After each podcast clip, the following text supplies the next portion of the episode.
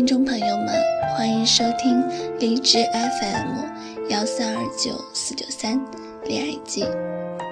我们这期节目要一起讨论一个话题，名字叫做“上了大学，你有那么几个月怀念高中吗？”最近有很多朋友都反映，刚来了大学里，谁谁谁怎么那么讨厌呢？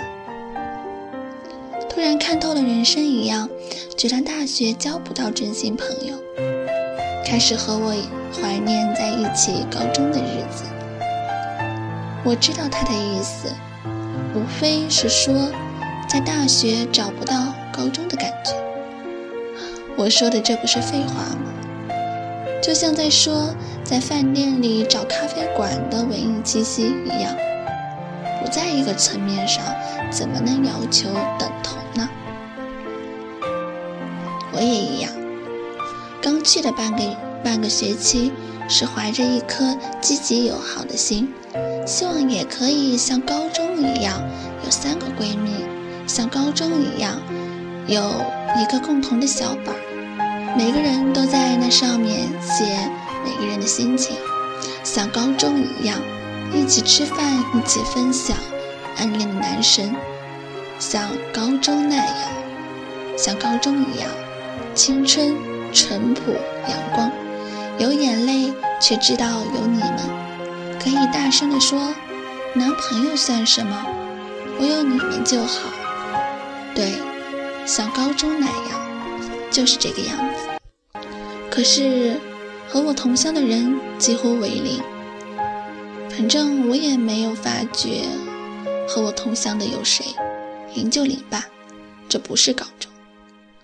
我像高中一样，有一大波同城的兄弟姐妹。非但如此，他们的性格也让我觉得招架不住。同是一个省里的，差异还是蛮大的。有的人从出生下来就是一副唱女高音的嗓子，一张嘴声音特大，像吵架似的，说一句话字里行间能加十个他妈的。我便深感他的不友好了。有的人爱占便宜却不自知，总是拉着我，让我让我帮他买东西，就像饿了要吃饭一样理所应当。这只是有的人，那别人呢？我不知道，那是别人家的闺蜜，别人家的寝室，别人家的，所以。我不知道，所以没有遇到。看着朋友圈，别人总是带一伙高颜值的姐妹聚餐拍照，又去哪儿旅游去了，又去哪儿集体做指甲了，又在谁的生日下，朋友们聚在一起许愿。我只能淡定地把他们亲密无间的留言一遍一遍地翻。我在找一些漏洞，好让我心里平衡一下。为什么自己总是处在鸡毛蒜皮里，天天都负能量爆表呢？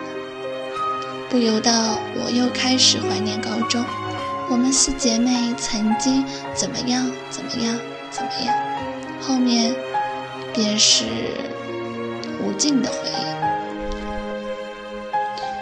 初中当年十二个人一个寝室，高中八个人，也打呼噜，也摇床，也会拌嘴，也呃不偶尔大战，但都没留下啥阴影。没有因为别人打呼噜就给宿舍下安眠药的，没有因为吵醒了谁就破口大骂的，没有什么一天解不了的矛盾。我觉得之所以会这样，有一个原因是值得肯定的：初中、高中的时间表很紧迫，三个自习写五科的卷子，有时候会有七科的卷子，不达标准直接手拿来打几板子。历史背不过就打，方程式背不过也打。班主任班主任的语文作业写不完，那肯定要打的。每个人的压力都蛮大的。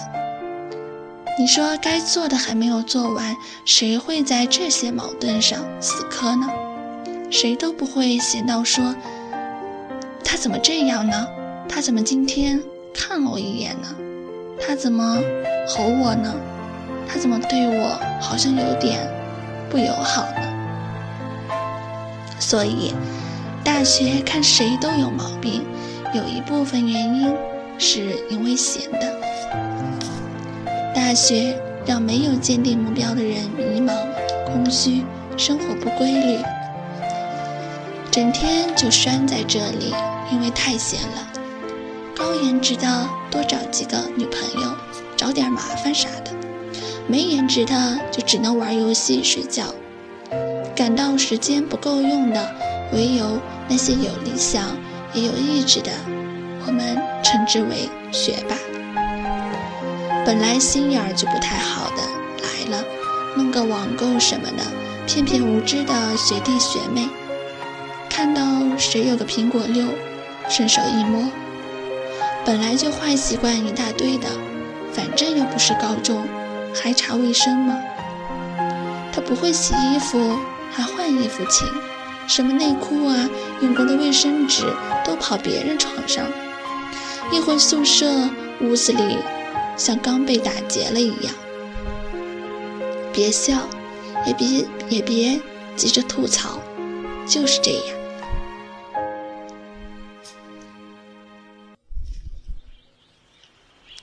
这样一讲，我的朋友就纷纷的缅怀高中，开始不讨厌那个让我们一个方程式写二十遍的老师了。每次放假，总会去高中的学校看看。放了假的时候，高中的朋友们聚在一起，一起吐槽大学的奇葩，一起互相安慰。还是高中好啊！我们一起说。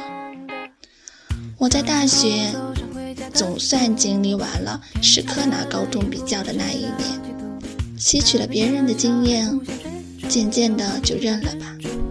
不要太关心，也不要太冷漠，不要一直盯着你讨厌的那个人看。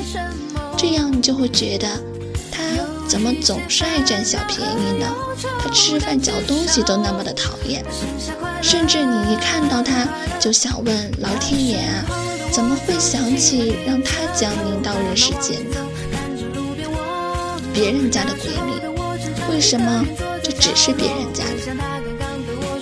墨菲定律有一句话：你越讨厌哪个人，你躲得再远，他都要出现。你越想找哪个人，翻遍地球都别想找着。一方面是这个略让人有些无奈的原因，另一方面还是自己太闲。越招人烦，越是挑毛病，其烦人的地方必定被放得无限大。但也不能太冷漠，因为看透了某个人，就对别人也冷眼观之。该帮的还是要帮的。不喜欢他，可以找喜欢的人聊天；别人找麻烦，尽管让他一个人说就好了。君大学处的都是君子之交，也许人人都明白这个道理，所以谁也不会对谁太用心。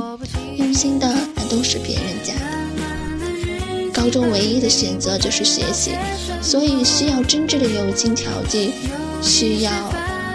纯纯真的爱情慰藉。大学相对选择比较多，你可以选择谁都讨厌，也可以选择和谁都打成一片。你可以一个人同时尝好多个爱情，你可以在图书和也可以和图书馆泡在一起。有人觉得交朋友可有可无，无所谓；有人觉得大学里的爱情是最珍贵的。人人都有自己的生活方式，自己的时间表。别看都是上课铃，有人上课，有人在吃饭，有人呢还在被窝里做梦呢。所以，怎么要求他们一样呢？那时候的我总是喜欢低着头，慢慢往前走，看着路边蜗牛。那时候的我常常一个人坐在角落，回想他刚刚对我说他喜欢。